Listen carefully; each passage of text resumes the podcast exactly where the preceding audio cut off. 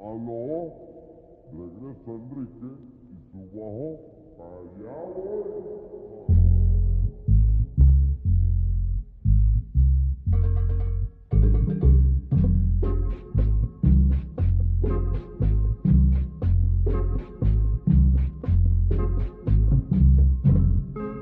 Buenas banda, estamos de vuelta aquí en Cuentoñeros para contarles otro pinche cuentoñero.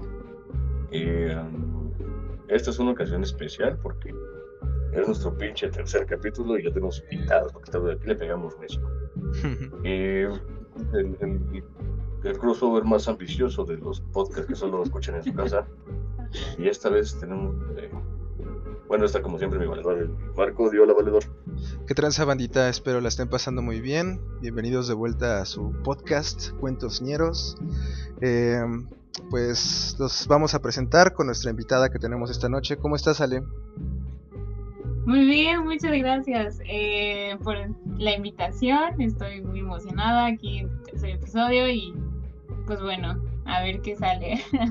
Ah, y también es, venimos aquí a hacer un comercial porque resulta que también tiene un podcast y que se llama Vociferando en Colores puedes platicar un poco a la audiencia de qué va.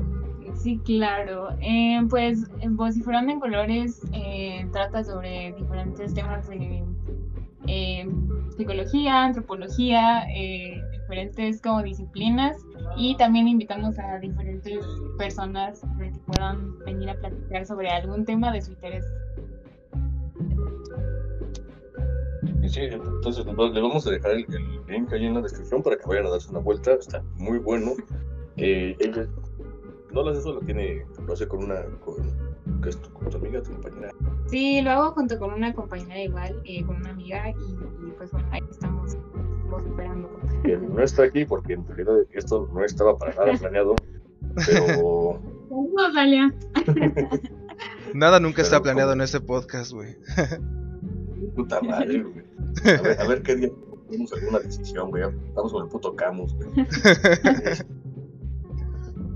Eh, ah, sí, bueno, que también algún día podemos hacer algo con, con las dos. Ah, claro, están invitados también los dos. Ah, ya sé. Gracias, gracias. Estaría bien chido, la neta. Y bueno, ahí lo vamos a dejar para que se se den una vuelta. Ya, ya tienen más capítulos. ¿Cuántos tienes? ¿Como cinco o seis? Sí, ahorita llevamos cinco, cinco episodios ya emitidos. De- y ellas sí están en YouTube y nosotros próximamente lo vamos a estar. Eh, bueno, no, yo creo que eh, yo creo que para este ya lo estarán viendo en YouTube, espero. Vendría bien verga aquí hablando como agentes del futuro. Eh, pero sí, pues justo eso sucedió, que venía a ayudarme y le dijimos, eh, chingas, comadre, ¿quieres participar? Y ya. Ya me me Aquí aquí. Pues bueno, carnalito, entonces, esta noche, ¿qué cuentito nos estás trayendo?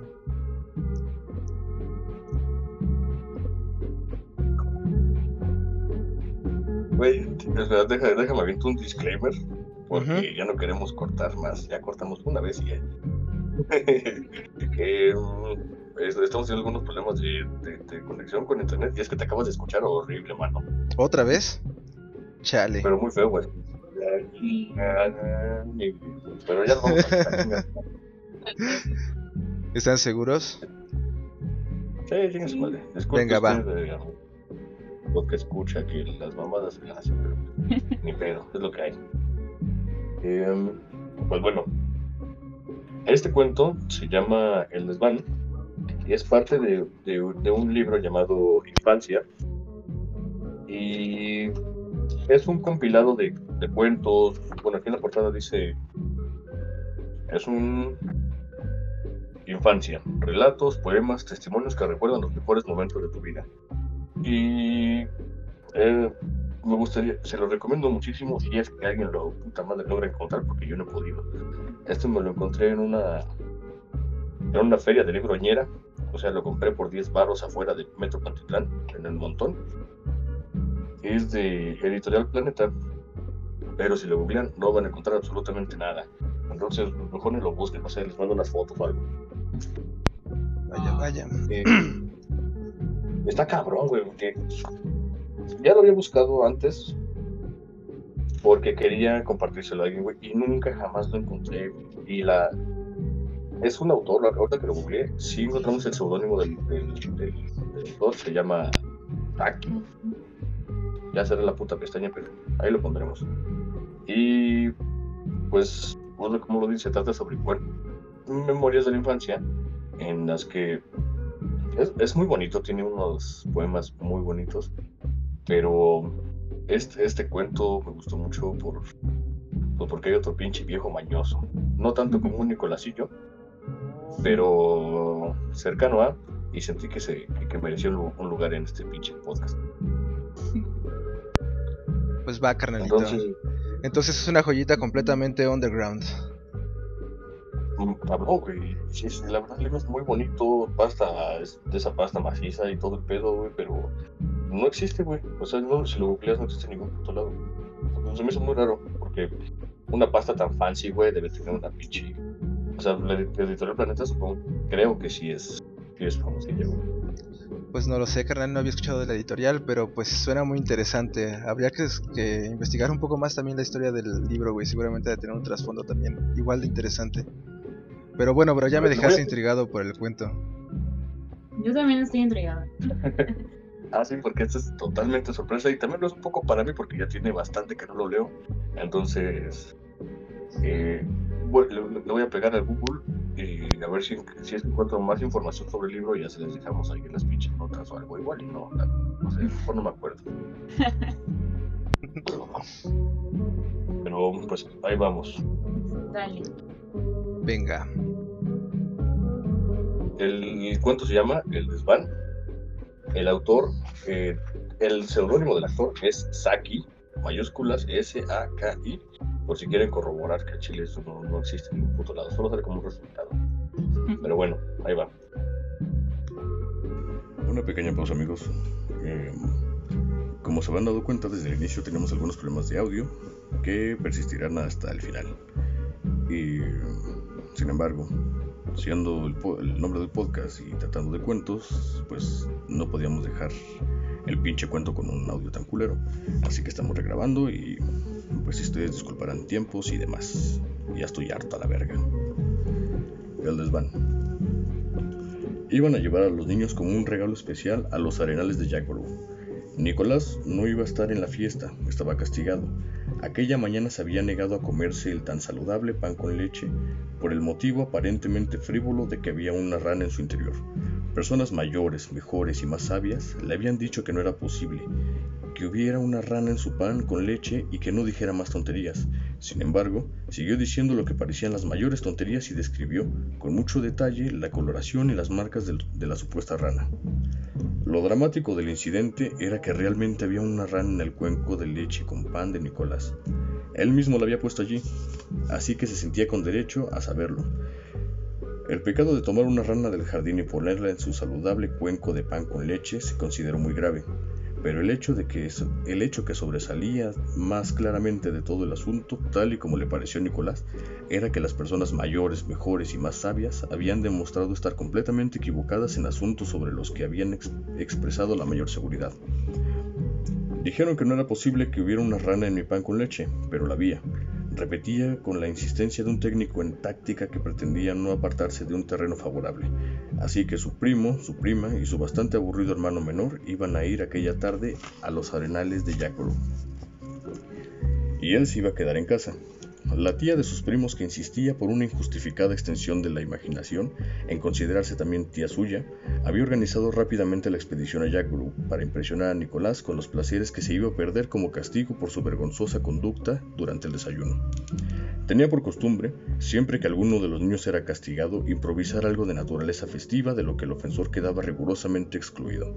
Si todos los niños pecaban de forma colectiva, se les anunciaba enseguida que había un circo en la ciudad vecina, un circo de fama sin rival e incontables elefantes, al que si no hubiera sido por su acto depravado, los habrían llevado ese mismo día. Cuando llegó el momento de la partida de la expedición, se esperaba que Nicolás derramara algunas lágrimas decorosas, pero de hecho, todo el llanto lo produjo su prima, porque se había hecho bastante daño arañándose la rodilla con el escalón del carruaje al subir. ¿Cómo aullaba? dijo Nicolás alegremente, ya que la fiesta partió sin el regocijo de los espíritus elevados que debería haberla caracterizado. Pronto se le pasará, dijo la autoproclamada tía. Va a ser una tarde gloriosa para correr en esos, por esos hermosos arenales. ¿Cuánto van a disfrutar? Bobby no disfrutará demasiado ni tampoco correrá demasiado, dijo Nicolás, con una sonrisa entre dientes. Las botas le hacen daño y le van demasiado apretadas. ¿Por qué no me han dicho que le... ¿Por qué no me ha dicho que le hacen daño? preguntó la tía asperamente. Se lo ha dicho dos veces, pero no lo escuchaba. A menudo no nos escucha cuando le decimos cosas importantes. No puedes ir al jardín de los groselleros, dijo la tía cambiando de tema. ¿Por qué no? preguntó Nicolás. ¿Por qué estás castigado, pendejo? dijo la tía con arrogancia. Nicolás no admitió la perfección del razonamiento, se veía totalmente capaz de estar castigado y en un jardín de los groselleros al mismo tiempo. Su rostro adoptó una expresión de considerable obstinación. A la tía le quedó claro que estaba decidido a ir a ese jardín tal y como ella se, se dijo, solo porque le he dicho que no lo haga.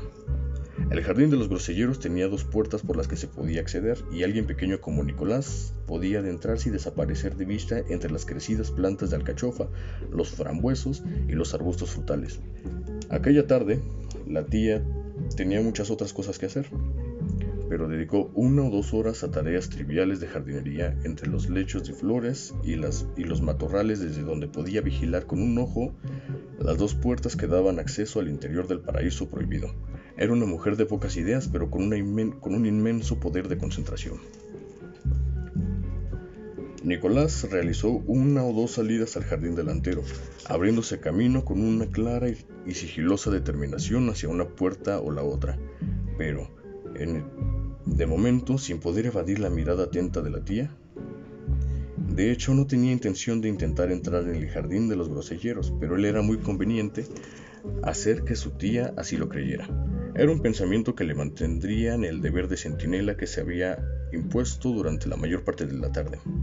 Una vez confirmadas y, y reforzadas por completo las sospechas de la tía, Nicolás entró a casa y rápidamente llevó a cabo un plan de acción que llevaba tiempo incubando en su pensamiento.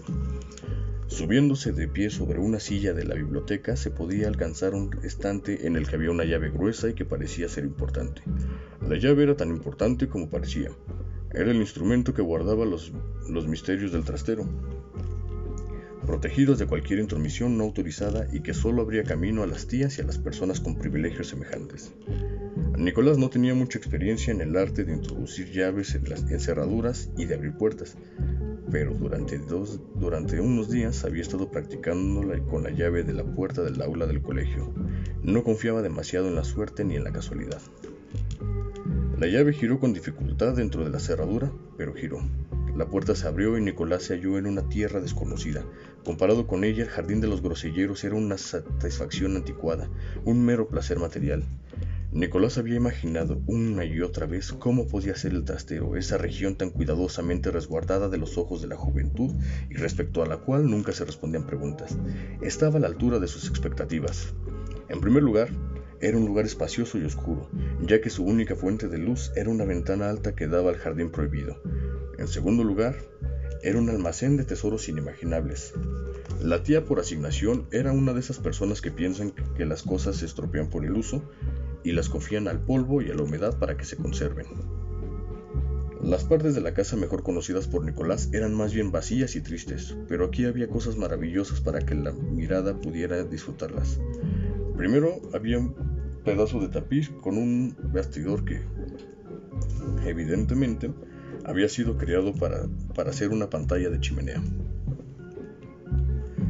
Para Nicolás era una historia viva, que todavía respiraba.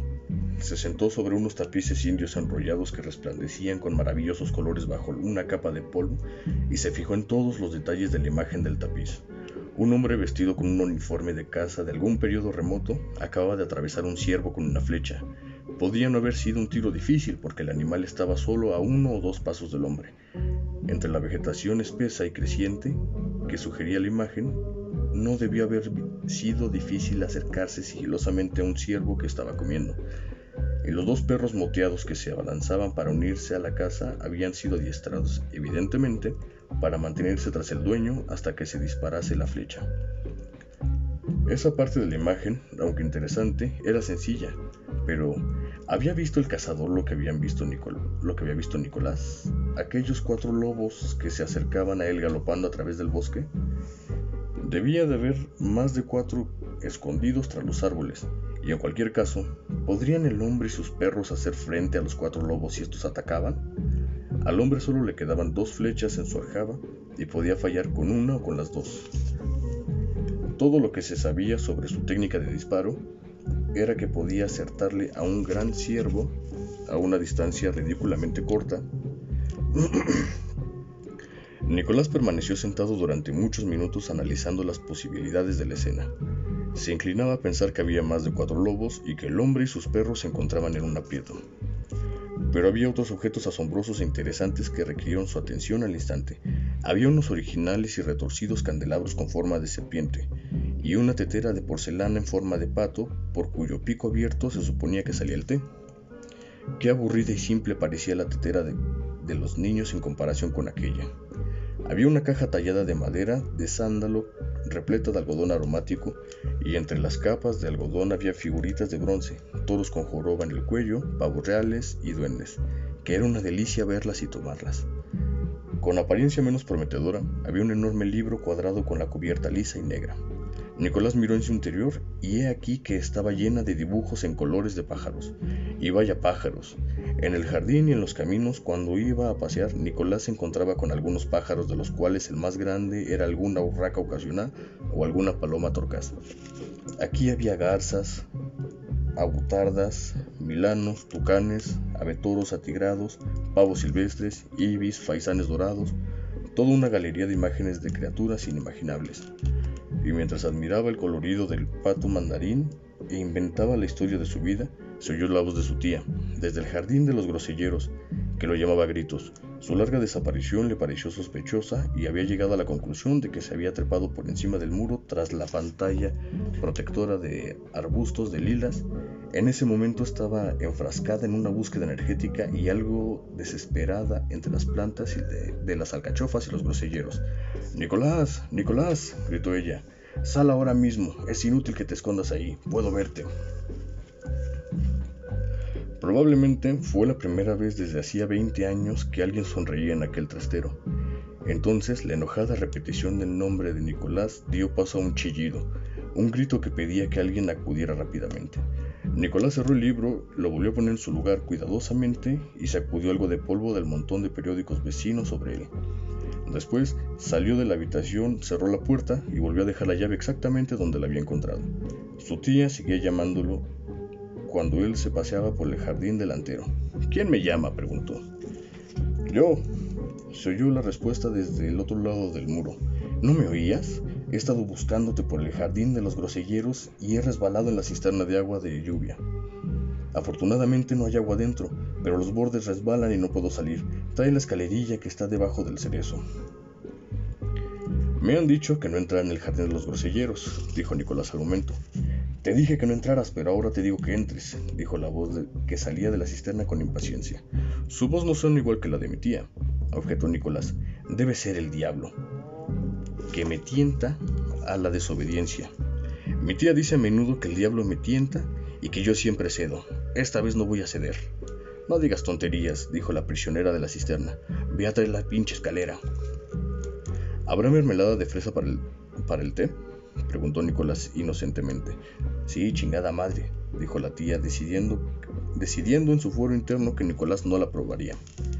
Ahora sé que eres el diablo, y no mi tía, gritó Nicolás alegremente. Cuando ayer le pedimos a la tía mermelada de fresa, nos dijo que no había. Sé que hay cuatro tarros en la despensa, porque los he visto, y por supuesto tú sabes que están allí, pero ella no lo sabe, porque dijo que no había. Diablo, tú mismo te has descubierto. Había una, inusual sensación de placer en poder hablarle a la tía como si estuviera hablando con el diablo. Pero Nicolás sabía, con discernimiento infantil, que no se debe abusar de tales placeres. Se alejó ruidosamente y fue una doncella de la cocina quien, al ir a buscar perejil, acabó rescatando a la tía de la cisterna. Aquella tarde tomaron el té en un terrible silencio. La marea estaba en su punto más alto cuando los niños llegaron a Jackborough Cove, así que no había arena en la que jugar circunstancia que la tía había pasado por alto con las prisas para organizar la expedición punitiva Las botas apretadas de Bobby provocaron un efecto desastroso en su comportamiento durante toda la tarde, y no se podía decir del todo que los niños hubieran disfrutado. La tía mantenía el silencio gélido de quien ha sufrido un arresto indigno e inmerecido en una cisterna de agua de lluvia durante 35 minutos. En cuanto a Nicolás, también permanecía en silencio, con la concentración del que tiene mucho en qué pensar. Consideró que era posible que el cazador pudiera escapar con sus perros mientras los lobos se daban un festín con el ciervo herido. Fin. Ay, qué bonito. Ay, Estuvo muy Eh, chido, man. Otro Nicolás que es un hijo de su puta madre. ¿Qué tienen esos Nicoláses que siempre se pasan de lanza con la banda? Pues bueno, men, la neta es, es un muy buen cuento, güey. Eh, Se me vienen varias cosas a la cabeza, güey, pero creo que principalmente, pues, esta idea, güey, de cómo los adultos hasta cierto punto, güey, pues terminan arruinando las mentes de los niños con todas las mentiras que les dicen sobre el mundo, ¿no, güey? Las advertencias vanas que les hacen sobre, pues, cosas que sí tienen que saber los niños sobre el mundo, güey, pero a través, o más bien, eh, eh, mediante la forma en la que los adultos lo hacen, güey, pues terminan pues causando más confusión en los niños, ¿no, güey? Y provocándoles hasta cierto punto que tengan ideas erróneas sobre el mundo, güey. O bueno, no sé, güey. Sí. Educar a través del miedo, Exacto. de la amenaza, de la prohibición. En el, en el Tao Te Ching, güey, decía que la, la educación tiene que ser liberadora, si no, el, si no pues, creces para volverte otro tirano, porque es lo que aprendiste y es el modelo que vas a replicar. Claro. Sí, la neta sí, güey. Y a final de cuentas, pues es lo que pasa en la mayoría de las familias, eh, pues latinoamericanas, ¿no, güey? Yo, por ejemplo, recuerdo que, pues, eh, muchas de las grandes, eh, pues, amenazas y temores que uno empieza a percibir de niño, los empieza a percibir gracias a, pues, las cosas que tus padres te dicen, ¿no, güey? Por ejemplo, no salgas a la calle porque está el robachicos o porque, no sé, siempre hay algún tipo de, de ente que está detrás de los niños y que encarna, pues, el miedo que le tienes que tener a lo desconocido, pero nunca te dicen por qué tienes que tener este miedo, ¿no? Solamente que está ahí que está latente, pero las razones, como que también existe un cierto eh, rasgo de, o bueno, más bien como que se subestima también un poco la inteligencia de los propios niños, ¿no? Y por eso no se tiende tanto a decir las verdaderas razones que hay detrás de las cosas, pero pues el niño sí las puede entender. Pero bueno, no sé qué opinan ustedes. Es, es, es justo eso, güey. Es, es algo que me gusta mucho del, del libro, güey, que... Porque yo tengo un pedo con eso, güey. Algo que es... Ah, tengo muchos pedos con muchas cosas, pero este es uno de los, los que más me pica. Que cuando, este- cuando este güey le dice, hay una rana en mi pan, dice, no mames, no puede haber una puta rana en tu pan. Claro que está. Yo, la, yo mismo la puse ahí, pero como que es, es, es este güey tratando de probar su punto, ¿no? Como es que nunca, de que no lo toman en serio, de que no le creen, que muchas veces, güey, siento que a los niños se les trata como pendejos. Sí, Y pues no lo son, güey. Muchas veces le, le decimos a los niños las cosas como si fueran obvias, pero pues no lo son, güey. Para, para ellos no, lo son- no es obvio porque no conocen ni madre y se están aprendiendo. claro, güey. Sí, ¿no? O sea, creo que están como, o sea, creo que siempre los niños quedan en este mundo tan de los adultos, ¿no? Es muy adultocéntrico, ¿no? O sea, los, los adultos es lo que vale. Los adultos siempre van a tener la razón, siempre son los que, siempre son el modelo a seguir, ¿no? Entonces, eh, sí, justo creo que los niños están como muy, ahora de este lado, como muy infantilizados, como decías, ¿no? Eh, se les ve como tontitos, que no saben, que, que tienen que llegar a cierta edad para saber del mundo, para descubrir del mundo, pero en realidad los niños ya en sí ya son un mundo y ya saben muchísimas cosas a su corta edad, ¿no? Se dan cuenta de muchas cosas y siempre tratamos de minimizar esa idea porque pues no, no, no son grandes, no tienen experiencia, pero pues sí la tienen, a su corta edad sí tienen experiencia y sí saben.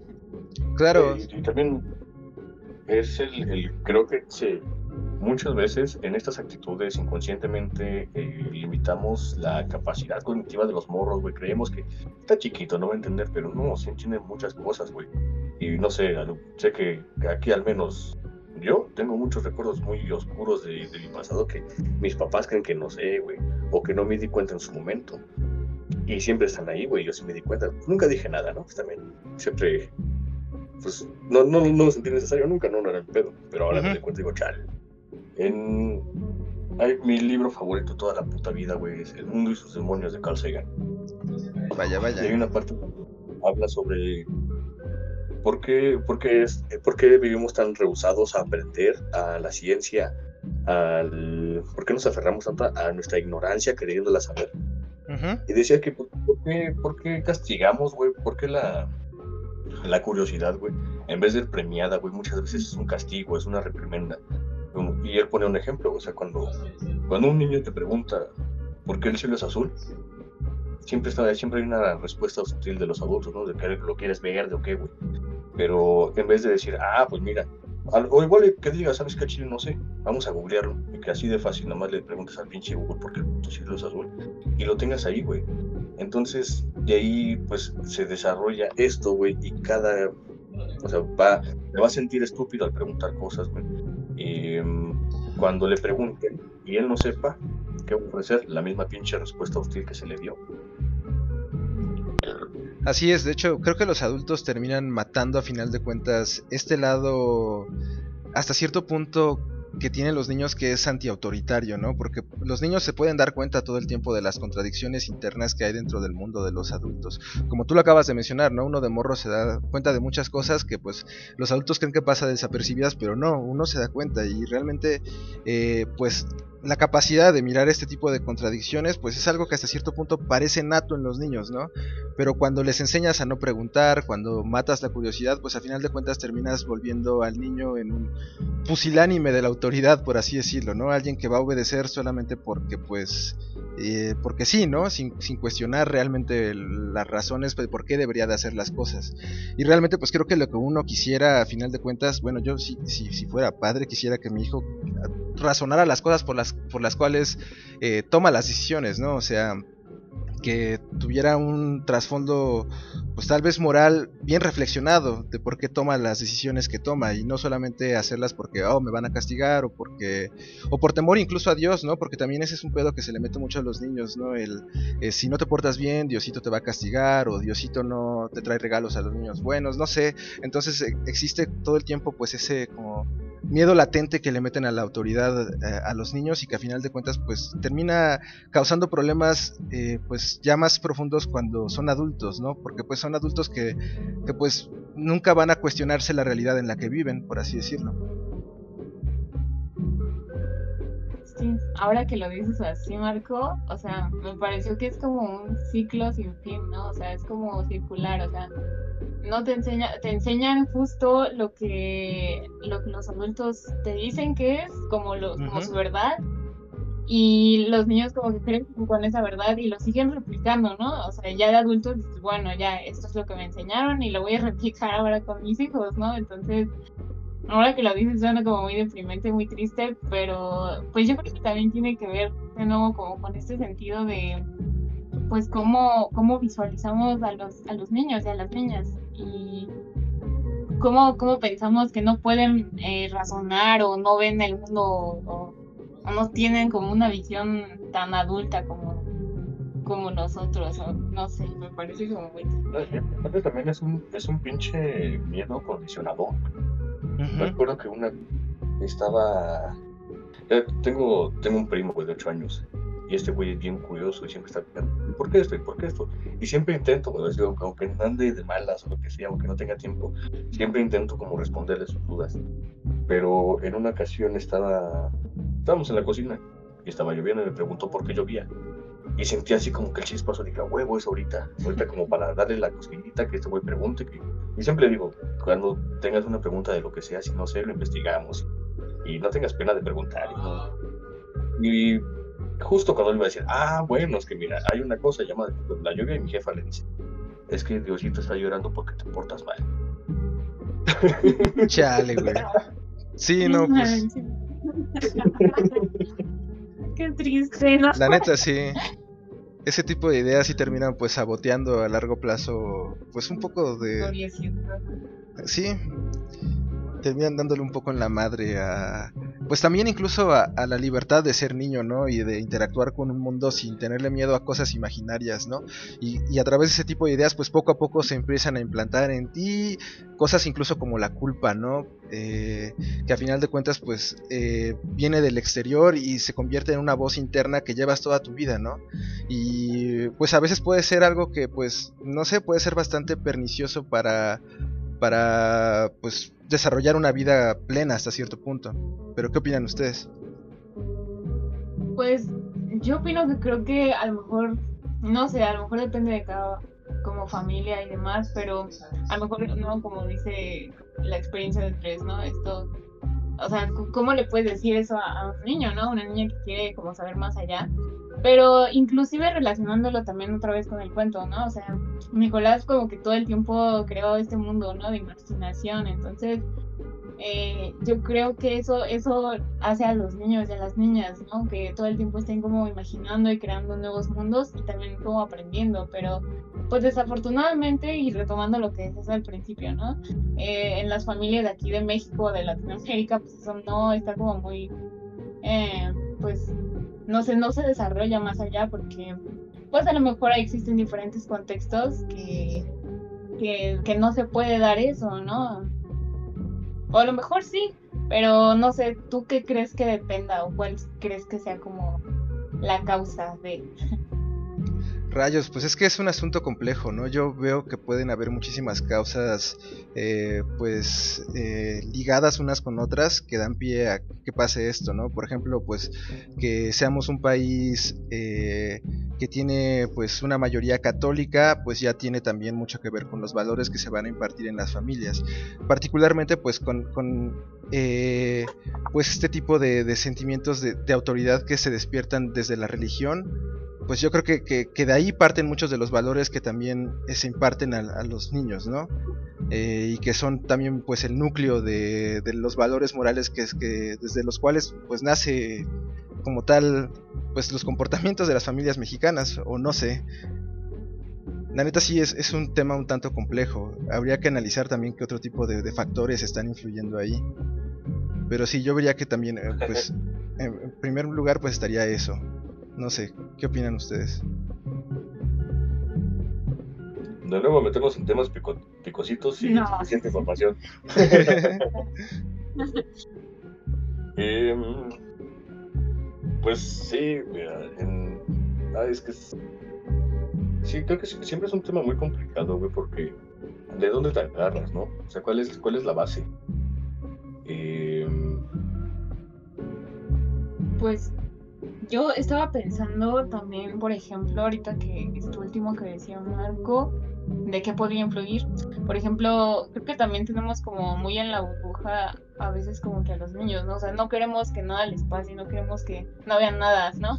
Por ejemplo, yo cuando era muy, muy chica, yo, por ejemplo, mi película favorita es Naranja Mecánica, entonces, eh, pues mi papá siempre era como de cada vez que ponían la película y así era como de, no, no veas eso, quita la parte donde hay, eh, no sé, escenas eh, sexuales y demás, y yo quería ver, ¿no? Yo quería ver, o sea, yo ya sabía que iba a pasar, imagínate, yo tenía como, no recuerdo, como siete años, no me acuerdo bien, pero yo sabía que iba a pasar, pero mi papá sin embargo era como de, no, no veas eso porque te vas a pervertir, yo creo, y vas a, no sé, vas a hacer cosas a tus siete años, así como, no sé, tener sexo y demás. Entonces, no sé, creo que también les prohibimos demasiado a los niños en ese sentido porque, no sé, como que sentimos que pues están chiquitos y uno vayan a cometer una tontería y demás. Creo que también está este sentido de prohibición como que también entra demasiado en Bueno, es que, mira, ahí permíteme, pero eso, sí, sí puede pasar. ¿eh? Entonces,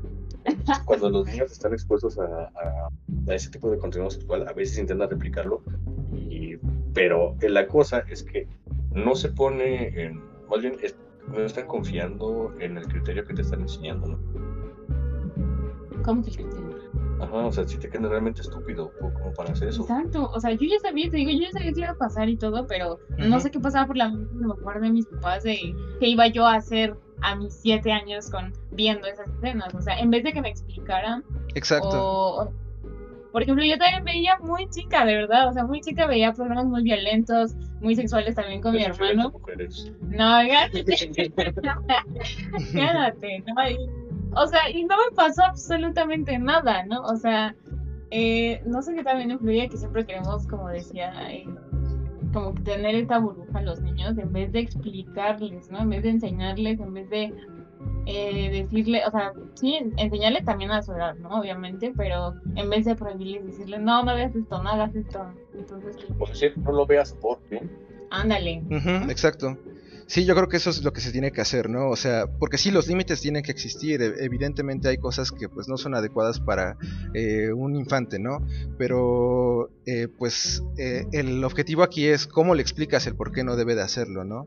Si le dices pues una razón inventada, pues eh, el niño a final de cuentas nunca va a terminar de entender a, a 100% pues por qué debe comportarse de una manera y no de otra, ¿no? Eh, pero bueno, sí, eh, el, el objetivo yo creo que pues tendría que ser pues dar una formación pues más aterrizada en la realidad y menos cercana a, a miedos o eh, creaciones que pues son artificiosas dentro de la mente de los niños, ¿no? Pues es que eso, güey, dejar de tratarlos como si fueran pendejos. No- Exacto. No, son, no son pendejos. güey. Es- es- eso es algo que me gusta mucho de este cuento, güey. Que, o sea, este güey, este güey está poniendo a prueba a los adultos. Está Ujú. poniendo a prueba su autoridad y su disque conocimiento. Y como, ahí lo dice, güey, como ellos siempre tienen la razón y nunca, nunca te escuchan cuando dices cosas importantes. Entonces, o sea, este hijo de su puta madre agarra una, un- una rana, una rana para Ujú. meterlo en su pan y decir, mira cómo estás equivocado y no estás dispuesto a prestarme la atención para ver si es, si es así o no lo es. Exacto. Y, y dejar ahí a, a su tía, güey, gritándole diciendo que era el diablo, era una pinche cachetada de guante blanco. Si me quieres tratar como un estúpido, voy a, voy, a, voy a actuar como un estúpido y mira las consecuencias de tus pendejadas. Sí, a final de cuentas creo que es un cuento que podría considerarse hasta cierto punto anarquista, ¿no? Porque pone mucho en tela de juicio la capacidad que tiene la, la autoridad, entre comillas, para tomar decisiones y para, eh, pues, presentarse a sí misma como la que más conoce de las cosas, ¿no? Que muchas veces, pues, la gente también se deja desviar por, por, los títulos de autoridad que suelen tener, pues, ya sea expertos o políticos y por ese mismo título pues se le, se le concede la libertad de, pues no sé eh, o sea se, se le brinda el beneficio de la duda cuando no debería de ser así no no porque una persona tenga autoridad o tenga cierto título o sea un experto en cierto tema debe de ser pues incuestionable no deberíamos poner en tela de juicio pues cualquier tipo de pues de de propuesta etcétera Ándale, precisamente eso, güey, eso, eso que está bien verga. Pero que, que la que el beneficio de la duda sea bilateral, güey. Porque a veces solo se le concede a uno.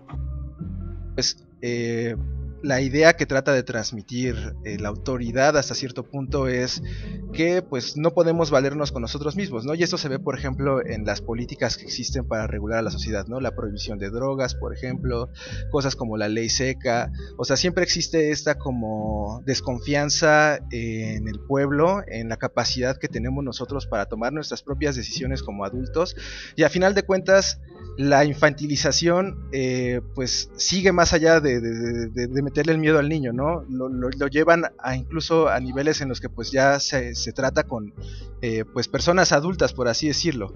Eh, entonces, bueno, eh, ese es el punto al que quería llegar. No sé qué opinas tú. Ben. Pues em, yo considero que lo que dices sí es cierto, ¿no? O sea, incluso ya el sistema, ¿no? Porque hablas como que de todo el sistema a lo mejor eh, que nos rige, ¿no? El capitalismo y eso también tiene que ver con, mucho con la autoridad y también del gobierno, ¿no? Como dices, como que nos regula, nos controla como cuerpos, como infantes, ¿no? O sea, siempre nos están diciendo lo que es verdad, lo que es correcto también a través de la moral y como dices, ¿no? De la prohibición, de qué nos considera que es adecuado para nosotros vivir, ¿no? En nuestra vida, que, que es como el modelo a seguir, que es siempre lo que, el mensaje que siempre tiene el capitalismo, ¿no? Tienes que hacer esto, eh, formarte en, en la escuela, seguir, no sé, eh, conseguir una carrera, casarte, tener hijos y sigue siendo como un ciclo, ¿no? Entonces, eh, ese es siempre como el panorama o el- la- la vida, el modelo que siempre se nos da. No hay una cuestión del por qué, ¿no? ¿Por qué hago esto? Eh, ¿Por qué se nos eh, induce esto desde la sociedad, ¿no? Porque, eh, nos, porque hay siempre una autoridad que tiene el saber y nosotros solamente tenemos que seguir ese camino, ¿no? Ese, ese régimen, ¿no? Sí. sí, es, un- es un tema que he visto mucho en, eh, por ahí con que la infantilización de los adultos. Que no están tratando a los adultos como adultos, güey, como- justo lo justo, yo creo que ya estoy aquí eh, repitiendo lo que acaban de decir, pero sí, la neta es que el, el sistema nos sigue tratando como niños, así como todo un niño le dices, es que no vayas para allá porque está la bruja, es que no te puedo legalizar las drogas, porque imagínate, todos se van a volver adictos y va a valer madre. Sí, no, no, nos, no nos dejan a pues, nosotros. Decidir auténticamente, ¿no? Lo que, lo que creemos que está bien para nuestras propias vidas, porque estoy de acuerdo que haya límites en cuanto al actuar de, cada uno de nosotros como individuos y el límite debería ser pues la libertad de los otros, ¿no? Pero lo que uno decida hacer con uno mismo, pues debería de ser decisión completamente de nosotros, ¿no? Y no de una moral externa que trate de imponerse eh, pues a costa de nuestra propia libertad. Porque pues a final de cuentas sí tra- trae muchos límites en cuanto a, a expresiones particulares, modos de vida o incluso a formas en las que quisieras irte de este mundo, ¿no? Porque por ejemplo cosas como la eutanasia para mí no deberían de estar en debate, uno debería tener pues la completa libertad de decidir cómo quiere irse de este mundo, pero incluso en eso te, te tratan de, de refrenar, ¿no? Sí, e- es que es lo mismo, o sea, son... Imagínate que, el, gobierno es un papá que le dices que este güey cómo va a tomar una decisión si no ha vivido, si no sabe, si no ha visto lo que es bueno. Hace, hace poquito estaba viendo, eh, estaba leyendo sobre, sobre, quiero invitar aquí a la banda que lo busquen. En cualquier lado, güey. Es que hace, hace unos días una, una mujer, creo que tiene una discapacidad, bueno, no, estaba en una enfermedad, algo así. Eh, fue la primera en conseguir la eutanasia en Perú. Entonces estaba viendo los comentarios de la publicación y en cualquiera, pueden buscar la que sea y siempre van a estar el mismo tipo de comentarios. Y había uno, güey, que me llamó la atención bien cabrón, güey, era el que tenía más likes. Eh, que decía, güey, era una señora que decía, es que eso no está bien. Quizá si se entregara a Dios, si, si viviera el, el sufrimiento que se le está entregando como prueba y orara, se ganaría la. ¿Cómo, cómo le llaman? La, el, pues sí, como el beneficio eterno del paraíso. La gracia de Dios. Dale, gracia de Dios. Y, es, es lo mismo, o sea, no, no, te, no te permiten tomar la decisión porque está fuera de lo, o sea, aparte de la moralidad, es una cuestión en la que no sabes cómo, o sea, también muchos decían, es que esta persona pues, ya está harta, o sea, muchos sí daban el pedo, ¿no? De, ¿Por qué a huevo tenemos que, por qué huevos nos tiene que gustar vivir, no? Y peor, güey, si estás en una situación así, una pinche enfermedad tan culera, güey, tienes pinche esclerosis, de, no sé, güey, mil putas enfermedades en las que puedes pensar. O ah, los paci- muchos pacientes de cáncer, güey, eh, se rinden, bueno, no se rinden, sino que dicen, ¿sabes qué? Ya estoy hasta la... Ya no... Creo que el, tratamiento no vale morir en paz. O sea, es- lo pones en la balanza, ¿no? Son quizá un, un mes de vivir dos, tres o, o estar seis meses eh, durmiendo pinches... A mí me tocaba mucho, güey, cuando... Esta es primicia mundial, güey, porque mis- muchos de mis amigos de Facebook no saben a dedico. Yo soy traductor eh, en una agencia especializada en farmacología. Entonces, muchas veces me toca ver reportes médicos, eh, estudios de pruebas de medicamento y hacía, hice varios sobre medicamentos que eran para el cáncer. Entonces ves ahí güey, estos de... En un experimento fase 3 de, no sé, 20 personas, 12, 12 experimen- experimentaron depresión severa. De estos 12, 10 tuvieron eh, tendencias suicidas. De estos 10, se suicidaron dos. Dices, no mames, qué pedo. O sea, te- te- extender tu vida vale eso. Y los que sí se quedaron, güey, los que medio zafaron con esa, con, con, con terapia, con esa pinche depresión severa, tenían seborrea, güey, diarrea, de dormir como 12, 14 horas por día, güey. Eh, o sea, una pinche situación que, que supongo que los lleva a pensar, ¿de verdad vale tanto la pena aguantar un poquito más? Y personalmente, güey, tuve, tuve un pedo así. Hace un par de meses, güey, falleció mi prima de, de cáncer. Y ella sí dijo, ¿saben qué? Al chile yo ya, yo no quiero, yo no quiero por tu tratamiento, ya estoy hasta la madre. Estoy harta de estar yendo al pinche hospital, de que me digan, no, es que aguanta un poquito más, de paliativos y todo. Porque al final, pues es, es postergar lo inevitable y hacerlo incómodo. Claro, güey, es volver una agonía que, bueno, es eh, imponer una agonía sobre una persona que, pues a final de cuentas, no tendría por qué padecer por todo esto, ¿no? Pero bueno, Ajá, güey. te das cuenta así, ajá, te das cuenta, güey, que, que el látigo, o sea, ya no es necesario que, no lo, que nos lo enseñen, güey, porque la misma sociedad, eh, pues te contiene, ¿no? O sea, como tú lo acabas de mencionar, eh, ves ese tipo de comentarios todo el tiempo de personas que tratan de imponer su juicio moral sobre, pues, decisiones autónomas de otras personas, ¿no? Y cómo, a final de cuentas, pues sí tienen influencia, sobre todo cuando, pues, se trata de tu familia, por ejemplo, la que te está juzgando. Entonces te das cuenta de que eh, los muros de contención ya no tienen que ser impuestos por, por una autoridad, ¿no? Sino que se replican de manera inconsciente por parte de la misma sociedad y la misma sociedad te contiene en sus propios límites morales que se les ha impuesto. Entonces, como te decía, ya no es necesario que te enseñen el látigo porque el látigo ya lo traes interiorizado.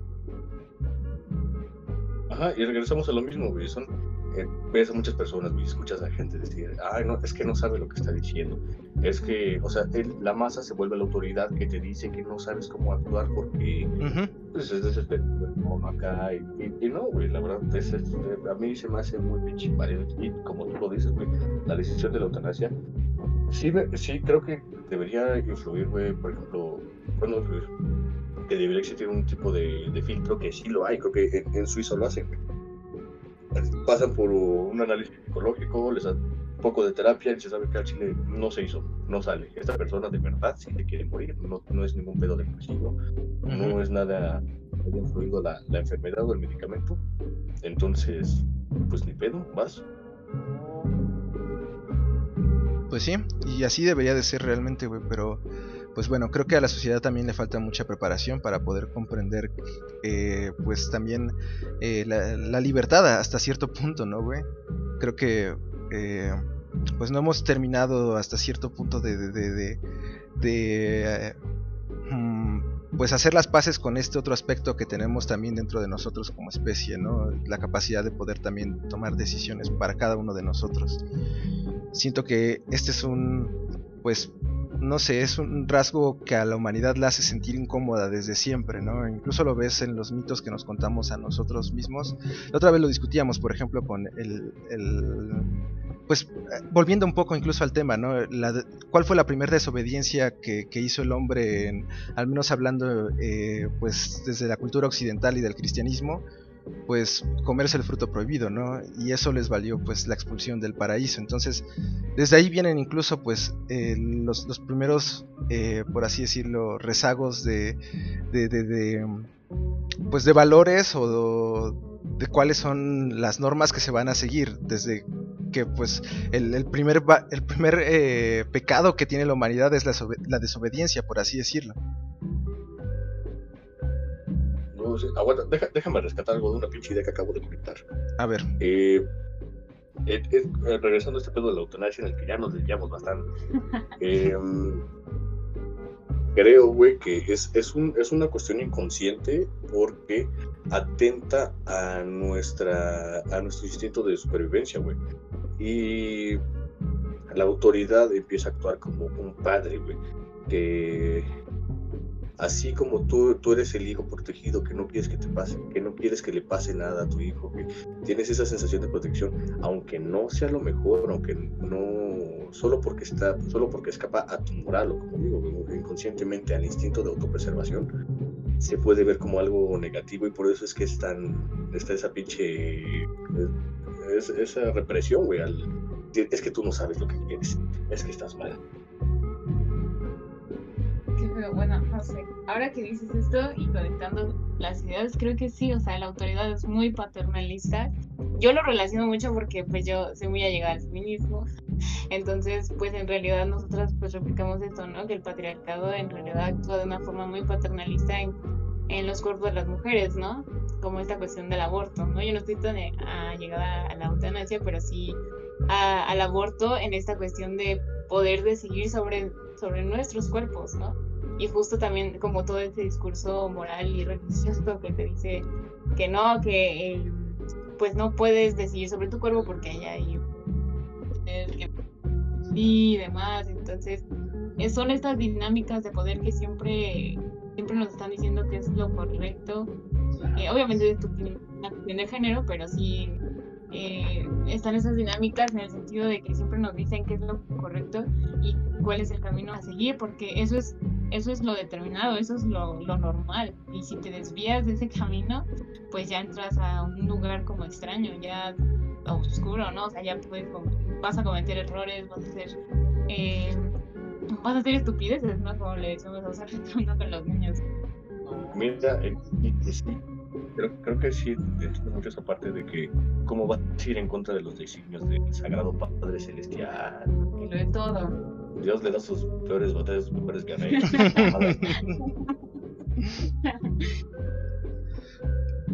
Y a final de cuentas también pues eh, la sociedad misma termina im- imponiendo el castigo, ¿no? Sobre quienes se desvían a través del ostracismo, eh, la marginación y no sé, poco a poco van alejando a quienes están pues intentando o que rompen un poco con la normalidad de las cosas, ¿no? Y pues a final de cuentas pues esto termina causando más problemas dentro de la misma sociedad porque ves pues individuos que siempre estuvieron al margen y que eh, pues crecieron con ira tal vez hacia la sociedad y a final de cuentas se termina expresando, ¿no?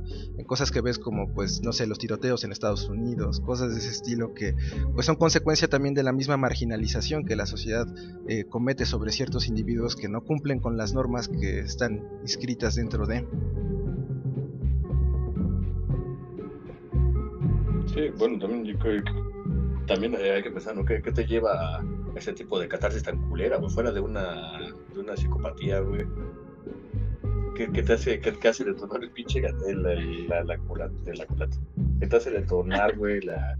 Pero eso es producto justo de todo, eh, o sea, justo creo que esta es la excepción, o sea, es- estos son como los desviados, ¿no? O sea, imagínate, ¿no? Dices, ¿qué te hace agarrar una pistola, lo que sea, y disparar en contra de quien sea? O sea, esos, esos casos, bueno, esas situaciones son las que te hacen cuestionar qué, qué, son, qué nos están diciendo que es normal y lo que está bien. Y, y lo que dijiste, ¿no? Creo que eso es un poco como patologizar, ¿no? Ah, pues es que a lo mejor pues está loquito y se le zafó un tornillo, pero a lo mejor no es así, ¿no? A lo mejor eh, enfocándonos más en su historia, ¿no? Eh, a lo mejor puede salir más cosas que no que para nada tienen que ver con una cuestión psicológica, ¿no? A lo mejor. Es que sí, bueno, yo soy muy fan del pedo del crimen real. Y sí ves, o sea, si hay unos güeyes, ¿te acuerdas del loquito que se suicidó que quería, que quería matar a New York? Sí, Pues, bueno, este güey sí tenía pedos, o sea, él ya había pasado por cuestiones de obsesión muy cabronas. Pero puedes ver a muchos otros que tuvieron vidas chidas, güey, vidas más normales, güey. Que nunca mostraron un rasgo de psicopatía porque a lo mejor no la tenían, porque de verdad algo los llevó a tomar la decisión. Pero. El- o sea, el, el- el- ¿a dónde vamos, güey? ¿Te acuerdas de aquella rola de la Aragán, güey? Del él, él no lo mató, él no padres, lo mató. Y sí, güey.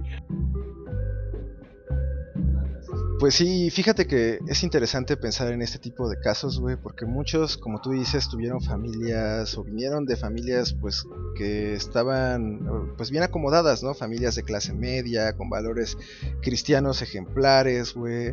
Eran, pues, muchas veces niños eh, de casa, solitarios, pero que, pues, a final de cuentas, eh, pues te das cuenta de que el entorno está más allá solamente de, lo que está dentro de la familia, ¿no? Porque muchos de estos niños o, adolescentes que terminan haciendo ese tipo de, de masacres o cosas así, pues eh, dentro de su entorno escolar, por ejemplo, fueron rezagados o no se encuentran bien adaptados. Entonces sí, hay, hay muchas cosas a las cuales pues atender en este tipo de, de situaciones es un... eh, Sí son casos complejos, la verdad, pero yo creo que sí son un ejemplo claro de cómo eh, hasta cierto punto esta sociedad que estamos desarrollando está, está teniendo pues un impacto muy negativo en la psique de los individuos, a tal grado de que vemos este tipo de casos cada vez más constantes, ¿no?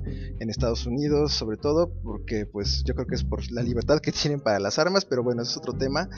Eh, el punto es que sí, eh, es una sociedad enferma que construye individuos enfermos y que terminan sacando pues este lado suyo eh, pues como resentimiento pleno.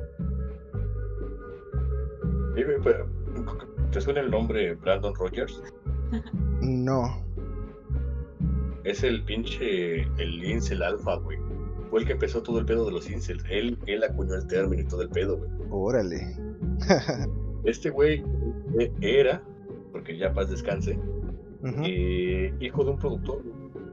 El güey es, es cagado porque todavía puedes ver sus videos en YouTube. Este güey se grababa y decía, es que yo tengo un putero de dinero, yo manejo un BMW, traigo un reloj de no sé cuántos miles de dólares. Ah, sí, ya sé, güey, quién es. Es un batito que tiene ojos medio rasgados, ¿no, güey? Elliot Rodgers. Ándale, Elliot. Ay, güey. Con razón no te sonó, güey. sí, sí, sí. Es más bien así, pero ajá. Sí topo su historia, güey. Este güey, este güey nunca, realmente nunca, o sea, sí tiene pedos de depresión, pero nunca mostró psicopatía. Ah, bueno, hasta donde sé. Igual, si alguien del, del público de la sabe, pues, para arreglar el pinche cagado que acabo de hacer.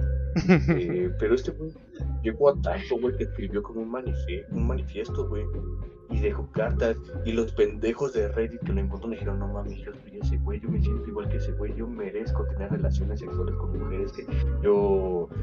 Con lo que corresponde a mi percepción de una mujer perfecta, aunque yo no tenga ni madres que ofrecer de vuelta. Porque soy un hombre y necesito. Y, y es su obligación darme placer sexual. Que bueno, al final. Y, y el pedo también ter- terminó en un tiroteo, güey. Sí, güey. Ese güey terminó siendo asesinado por la policía, ¿no? Y se llevó consigo a varias personas, pero sí topo más o menos su historia, güey. Y se me hace cagado, güey, como este tipo de individuos que sí son marginalizados, güey, por eso mismo terminan formando comunidades con otros que, también son marginalizados o se sienten marginalizados y entre ellos terminan normalizando sus propias conductas tóxicas, ¿no? Validándose los unos a los otros, dándose la aprobación necesaria para llevar a cabo, pues, las cosas que tengan planeadas hacer, ¿no? Muchos no llevan a cabo ningún tipo de, de acción violenta, pero a final de cuentas siguen perpetuando, pues, ideas como la que tú acabas de decir, ¿no? Que por el simple hecho de ser hombres merecen eh, tener sexo o cosas así. Entonces, sí, es algo que, a final de cuentas, pues, termina pues perpetuando los mismos comportamientos negativos que como sociedad tratamos de, de eliminar, ¿no? Entonces creo que el- el- la solución o la forma en la que nos estamos tratando de, de anteponer a este tipo de problemas no ha sido la adecuada, porque pues las mismas pruebas o la misma realidad lo está demostrando, ¿no? Yo creo que eso es seguir como, como patologizando y psicologizando como a- al individuo, ¿no?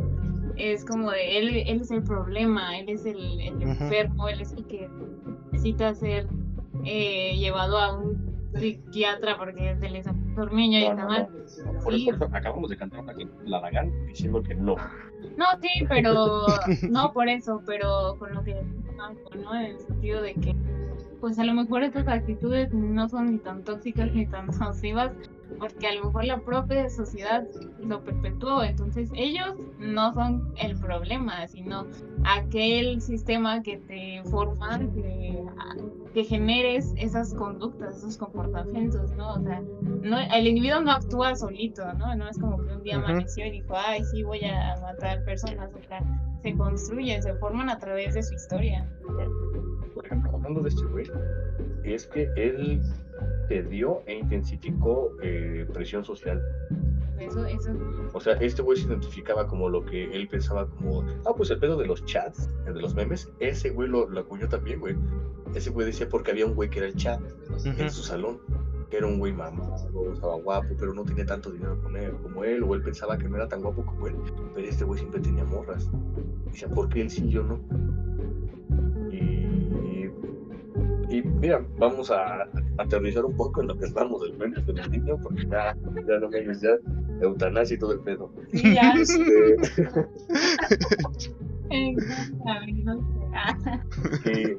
por ejemplo, muchas veces este güey hablaba de, de la poca atención que recibía de sus padres Ajá. y sus padres compensaban con, en cuestión económica. O sea, ese güey no veía a su papá en meses, pero le estaba mandando feria, mira, cómprate un carrito, ármate un, ármate un guacho, o este, cualquier cosa, ve a gastar acá. Pero ese güey ni siquiera no tenía amigos, güey, porque también tenía como un, un- un- ah, mira, y aquí me puede ayudar la, la psicóloga.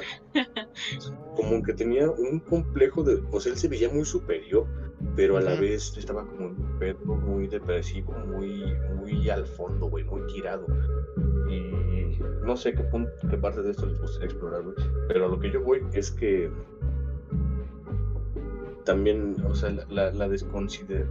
Sí, lo poco considerados que fueron sus padres, güey, en decir, este güey no necesita, no necesita que esté ahí. Mientras tenga feria, mientras tenga que comer y tenga sus lujitos, pues me va a extrañar. Sí, pues también de ahí viene la misma, el- bueno, las mismas cosas que ves que él valora, eh, pues se- son un reflejo mismo de cómo se le enseñó a él el cariño, ¿no? Eh, a través de lo material, a través de los regalos. Entonces eso a final de cuentas pues termina... Ajá, perdón. No digo, ¿cómo lo entendió, no? A lo mejor Exacto. viéndolo del. Sí, y a final de cuentas Es que- interiorizó esa idea del cariño y la trató de, de replicar en su vida diaria y, y haciéndose notar a través de lo material, de las posesiones que él tenía, en vez de pues de su propia personalidad, ¿no? De trabajar sobre él mismo como persona. Es que eso, eso también es un pedo que tienen, que, que está viviendo mucho esta generación, güey. Eh, el que los padres, güey, que, no sé, al, al menos yo, güey, yo veo una, una familia que nunca se, no se la aventó tan chido, güey. Y tuvieron muchas carencias económicas. Y muchas veces, güey, sí veo, particularmente en, una persona, güey, que su manera de mostrar afecto es como te llevo a la tienda, te compro algo y siempre estarte comprando. Y yo te he comprado ahí, güey, porque puedes dar doritos diario a un niño. Yo digo, güey, no mames, cálmate. Y en una ocasión, güey, me llegó. Me llegó un producto de. Me llegó algo de Amazon. Y venía con plástico de burbujas.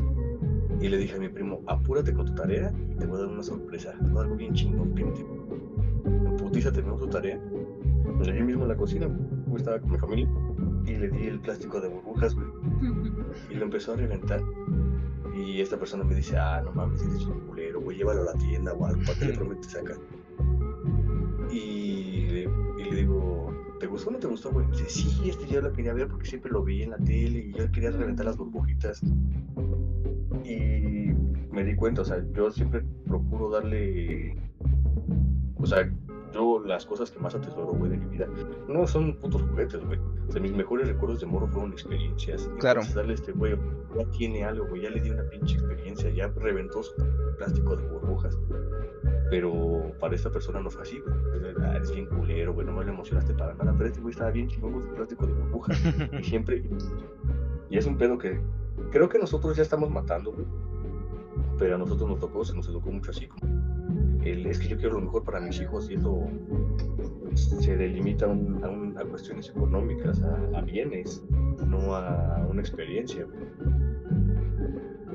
Sí, tienes, tienes toda la razón, güey. Y a final de cuentas, pues termina modelando, pues humanos que también van a crecer con esa misma idea de cómo se debe de expresar el cariño que te importa a alguien realmente, ¿no?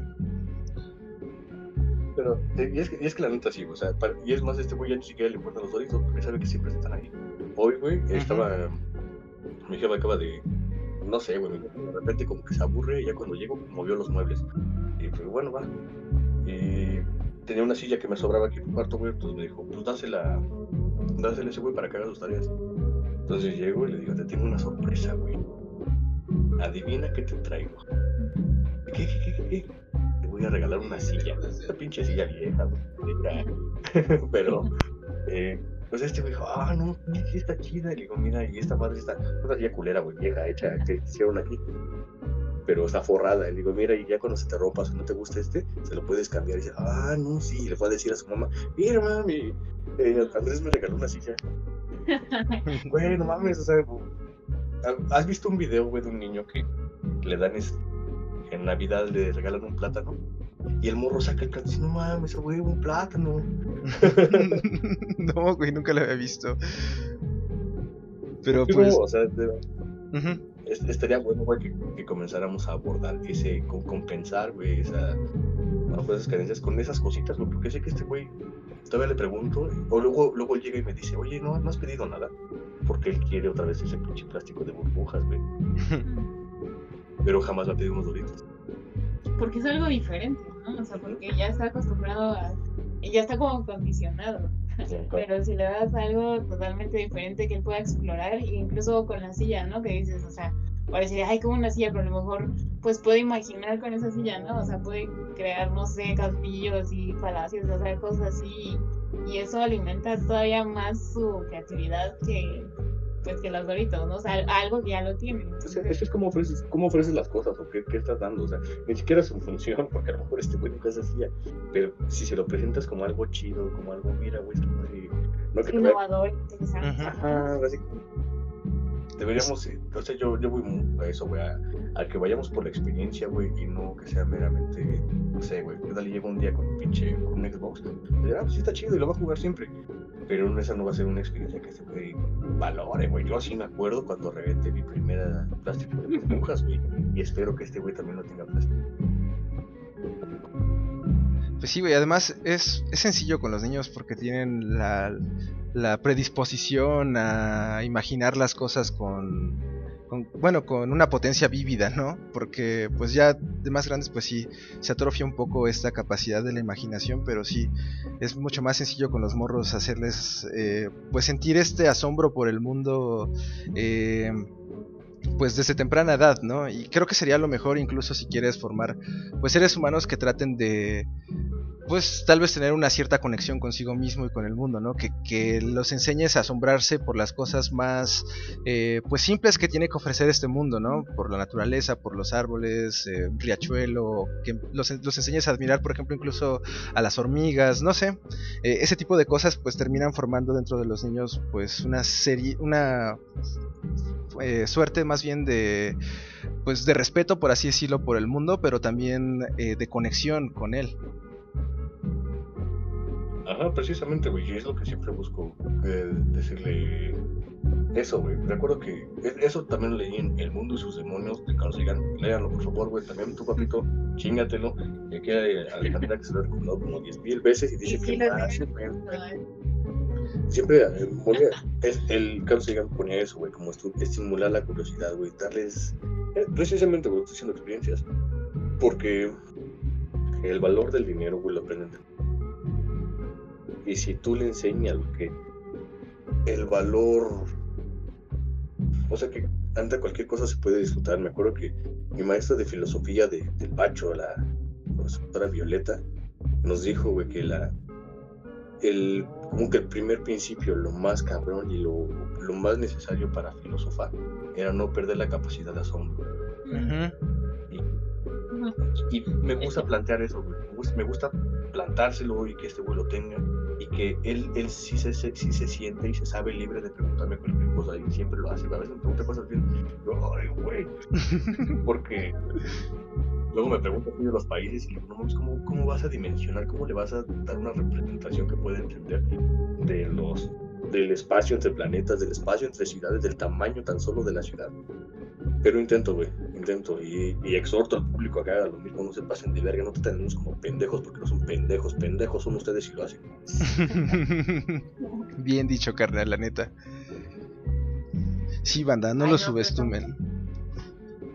Ajá, Voy a ¿qué? mirar del puro coraje. No. no, pero que tampoco se pierda eso. O sea, que tampoco se pierda como esto cuando ya tienes una edad adulta, ¿no? O sea, eh, seguirla, o sea, no pensemos a lo mejor que los adultos ya están atrofiados, ¿no? Ya son un caso perdido. A lo mejor también, eh, si no tenemos niños o niñas en casa, pues a lo mejor en adolescentes o con adultos mayores, ¿no? A lo mejor también se puede como inculcar o eh, tratar de que descubra, o como decías, ¿no? De ver en las cosas más simples algo nuevo, ¿no? No sé. Sí, no pues sé si Yo creo que todos tenemos la capacidad todavía de seguirnos asombrando por el mundo, ¿no? Y a final de cuentas, eh, siempre hay situaciones que nos ponen al límite de nuestra comprensión y que nos hacen preguntarnos por las cosas importantes o asombrarnos de nuestra condición, pero por lo regular ese tipo de situaciones ocurren en casos muy extraordinarios, ¿no? Cuando, por ejemplo, alguien está cerca de la muerte y esa experiencia le hace replantearse completamente toda su experiencia de la vida, pero uno no tendría por qué llegar a ese tipo de experiencias si uno, pues, eh, pone atención a las cosas simples que, que, que- que a veces damos por entendidas en este mundo, ¿no? Por ejemplo, nuestras experiencias más cotidianas, como la experiencia de estar vivos tan solo, lo damos tan tan por hecho que pues no nos detenemos a, preguntarnos por nuestra propia existencia como entes dentro de este mundo, ¿no? ¿Qué significa estar en esta tierra? ¿Qué significa existir como seres humanos? Y son ese tipo de preguntas las que pues terminan de- detonando el, asombro ante lo desconocido de la existencia misma, ¿no? Que pues a final de cuentas es pues el motor de la curiosidad. Claro, y que no, y como decía, ¿no? No se tiene que perder, o sea, pero cómo, o sea, cómo haces este clic, ¿no? ¿Cómo haces una, una situación excepcional a, a preguntarte por la existencia, ¿no? ¿En qué momento haces clic y dices, ay, sí es cierto, yo existo, el otro, cuando está toda esta barrera, por, por así decirlo, de, pues, el sistema, ¿no? Como lo decía, que ya te crea una vida tan vacía, ¿no? Que te ve como un número más, como una cantidad y y solo te enfocas en eso, ¿no? Es, tengo que hacer esto, tengo que hacer lo otro y se pierde toda tu realidad en tu entorno, ¿no? No, no sé, que ya llegas a un punto en que ya no te importan las cosas simples o las preguntas que decías, ¿no? Sí, exactamente. Llega un punto en el que también pues ya das todas las preguntas por resueltas también, ¿no? Porque pues a final de cuentas el desarrollarse dentro de esta sociedad pues trae consigo una serie de, de- preconcepciones del mundo ya escritas y uno pues termina aceptándolas como propias, ¿no? Entonces pues sí, te resuelven esas preguntas fundamentales y al final de cuentas pues terminas adecuándote a lo que los otros ya resolvieron de esas cuestiones, ¿no? Entonces pues terminas viviendo de acuerdo a como los otros quieren que, que- que vivas. ¿Qué opinan? Es que sí, güey, es...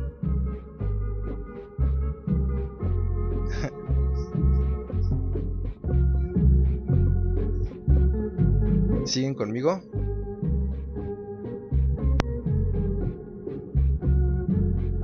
Hola, hola. Te, te perdimos un poquito, güey, pero sí se, se alcanza a cachar, güey. Y es que... eh, muchas veces esta pinche noción de que pues ya se sabe, ¿no? O sea, ¿para qué, lo, ¿para qué lo voy a investigar o para qué lo vamos a preguntar? Pero tú lo sabes. ¿Has visto el... hay un... hay un meme, güey, de... que... no sé, de que el, el de este güey ¿Cómo, cómo? Creo que te cortaste, men. Güey, los dos nos perdimos, valió verga. Chale. Pero a ver, ya te escucho, güey.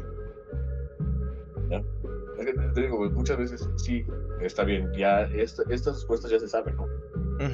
Pero no todos lo saben. Y te digo, co- como en el, en el meme, güey, de que ya agarras tu máquina del tiempo, vas al pasado y ahora sí, a crear la electricidad. ¿Y cómo se hace la electricidad, güey? pues ya valió. ¿qué, qué, tan- qué tanto podrías aportarle, güey, al... Bueno, no sé, a lo mejor... Vamos a pensar, güey. Me- bueno, me gusta... Yo sé que ustedes dos son, sí son personas muy preparadas. Yo no creo que pendejo, güey. No sé qué haría hace 100 años o hace 200 años. Les voy, a, voy a- les voy a enseñar a preparar el pinche... Un Champions o algo así, pues lo único que me vas a.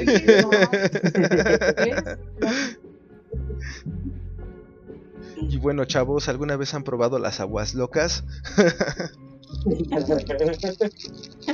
Imagínate, güey, que de esa mamada y de repente salgas acá en un pinche video de probables viajeros en el tiempo. y Una pinche pintura de, no sé, güey, de la no, o sea, no sé, Pues-. Entonces, ¿qué tranza banda? Eh, como ven, ya hemos platicado suficiente de estos temas. ¿Quieren que volvamos a, a tocar algún punto o poner algún otro punto sobre la mesa? ¿O creen que ya hemos hablado suficiente? Nos colgamos bien, cabrón, güey. Ya estoy viendo cuánto duró esta otra y sí, sí. ese va a estar largo. Pero- bueno. Sí me, sí me gustaría, güey, porque ah, ahorita mientras eh, cuando tuvimos el pedo, güey, salimos a fumar y le estaba diciendo que yo quería abordar una cosa, güey. Al final del cuento, cuando este güey está pensando en el que vio, que era el, el, el ciervo con una pinche flecha en la puta cabeza que le había disparado un cazador, al que solo le quedaban dos flechas y de fondo habían cuatro lobos. Y Nicolás estaba, imaginando, güey, que él pensaba que había más lobos detrás de él, güey. ¿Cómo se iba a chispear el puto güey? Y este güey, al final, güey, justo al, al final, dice que los lobos pueden comerse al ciervo mientras el cazador huye. Y que este güey a lo mejor lo interpretó a lo que él estaba haciendo. O sea, este güey tuvo un escape de su tía. Bueno, la, de que se quería la tía. Los. La, la, la, la- esa tía era el lobo. Y el ciervo eran. Eran los otros morros, güey. O sea, este güey tuvo un, tuvo un rato de un relax, de, explorar ese pinche. El, el trastero, güey. El puto desván donde vio todas estas cosas maravillosas. Mientras la, la señora estaba ahí haciendo corajes con los. Sí, pues básicamente fue la solución que aplicó hasta cierto punto, ¿no? Eh, poder escaparse de, de- de la pseudotía a través de, pues no sé, un poco del engaño hasta cierto punto también. El escape, ¿no? Sí, sí me gustó. Ah, Incluso como dices, ¿no? Que al final, a lo mejor a eso se, se, se reduce, ¿no? Se o sea, a mí me gustó mucho. Yo no lo había visto así. Pero pues puede ser como, eh, pues una forma a lo mejor también de entender cómo estaba viendo su mundo y su realidad y cómo lo entendía. Y cómo entendía ciertas formas de poder que ya lo hemos como estado abordando. Entonces, pues es una forma, es una manera muy analítica de ver el cuento, ¿no lo he visto así? Pues sí, sí me gustó. Sí, la neta, bro, es un muy buen cuento. Ojalá supiéramos un poco más sobre el autor. Pero pues sí, ni pedo. Creo que también está chido eso de que se quede un poco en, en el anonimato porque le da un, pues ese como toque misterioso al cuentillo y al libro en general. No, madre, después estamos nosotros, güey. Ah, bandas tienen dura de ese tamaño, o igual y no tanta. Pero chinga su madre, vamos a intentarlo. Habrá quien le cuaje. Eh, pues no sé, hay gente con gustos muy culeros. ah, ¿verdad? Es cierto. Hay fetiches muy raros en este mundo. Nada, cierto. An- Anímense a enviarnos sus cuentos, sus poemas y algún día, algún día, sí, algún día estaremos, estaremos leyéndolos. Pueden jalarse con nosotros, este, compartimos una chela, lo leemos, lo platicamos y pues principalmente darles discusión, porque creo que uno de estos, de, la misión y visión de este pinche podcast es darle difusión a la banda, porque hijos de su puta madre escriben bien verga, les, he escuchado muchas cosas muy chingonas a, muchos de ustedes y desafortunadamente no pasan de unos pinches foros de Facebook, y- bueno, de grupos de Facebook, de, su pinche perfil. Entonces, háganlo, vamos a leerlo. Igual alguien caja- le cuaja y podemos dar más discusión y, y nos hacemos millonarios y nos corrompe la feria y el poder. al menos dejaremos un mensaje en el camino. A huevo que sí. Simón Banda, anímense, la neta estaría muy chido tenerlos de invitados acá con nosotros charlando. Ya vieron que las pláticas se ponen bien amenas y siempre nos desviamos un buen del tema, pero regresamos tarde o temprano.